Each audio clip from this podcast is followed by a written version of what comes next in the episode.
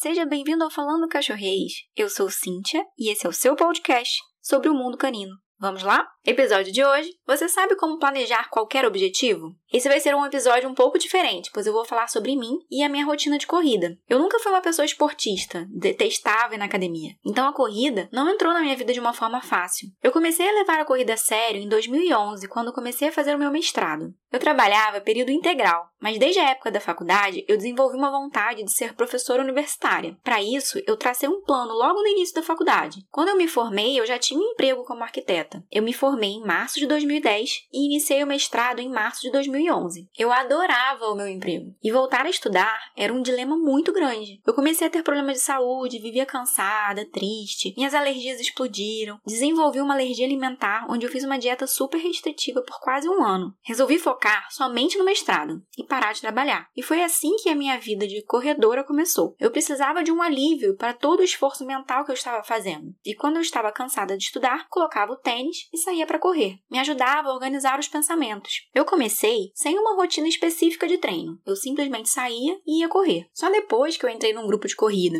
e comecei a receber planilhas, organizando o que precisava fazer para melhorar na corrida sem lesões. Eu passei a ir para a rua já sabendo a distância e a velocidade que eu deveria correr. Eu comecei a participar de corridas de rua de 5 km, fui para corridas de 10. Em 2012, participei da Corrida de São Silvestre, que é a tradicional corrida do dia 31 de dezembro em São Paulo, um trajeto total de 15 quilômetros. E em 2013, eu participei da minha primeira meia maratona, que são 21 quilômetros. E a partir daí, fazia pelo menos uma corrida de 21 todos os anos. Mas, Cíntia, o que isso tem a ver com plano de treino para cães? Bom, várias coisas bem sutis. Querem entender? No início da minha faculdade, eu desenvolvi um gosto pela arquitetura que ia além de querer simplesmente trabalhar como arquiteta. Conversando com professores, tracei como meta ser também uma professora universitária de arquitetura. E para isso eu precisava de um planejamento para o futuro. Foi quando eu comecei a fazer iniciação científica, que é fazer pesquisas com a orientação de um professor. Depois fiz monitoria para ajudar um professor dentro da sala de aula e entender como é que é essa dinâmica. Essas coisas aumentavam as minhas chances de ser aprovada no processo seletivo do mestrado. E ao mesmo tempo tempo, eu fazia estágio para aprender como era a vida profissional de um arquiteto. Com nossos cães, precisamos também traçar um planejamento de onde estamos para onde queremos chegar. Não é simplesmente treinar qualquer coisa sem sentido. Precisamos entender o que queremos para aí sim ensinar o que faz sentido. Precisa ter uma ordem de ação e uma evolução gradual. E eu fiz isso também com a corrida. O importante era começar, desenvolver o hábito de sair de casa para correr e estabelecer metas do que, eu queria fazer. Eu ainda não corri uma maratona. Eu não descarto isso, mas sei que para chegar lá eu preciso de um planejamento. Eu comecei com distâncias muito curtas. O primeiro passo era só sair de casa. E depois comecei a fazer pequenos percursos, corridas de 5 km, 10, 15, até chegar nos 21. Se o meu objetivo com o meu cão é que ele me acompanhe em tudo, ele precisa aprender a se comportar nos mais diversos ambientes e situações. E para isso, precisa existir um planejamento de exposição a esses lugares e também ao tempo que iremos permanecer lá. Se eu quero que a lua corra comigo, eu preciso estimular que ela queira correr, que ela tenha foco em mim, que ela siga o meu ritmo, sem sair me arrastando por aí. Então preciso relembrar como foi iniciar essa corrida sozinha e entender que ela precisa também passar por esse processo de adaptação gradual das distâncias, do tempo que iremos correr e da velocidade. Se quero levá-la a restaurantes, a primeira coisa que ela precisa aprender é ficar calma e tranquila enquanto eu faço uma refeição dentro da minha casa, para só depois ela aprender a ficar deitada sobre a mesa. E quando eu sair sair com ela, preciso começar apenas sentando em uma mesa na rua, para depois beber uma água sentada com ela tranquila do meu lado, para só depois chegar de fato a levar ela num restaurante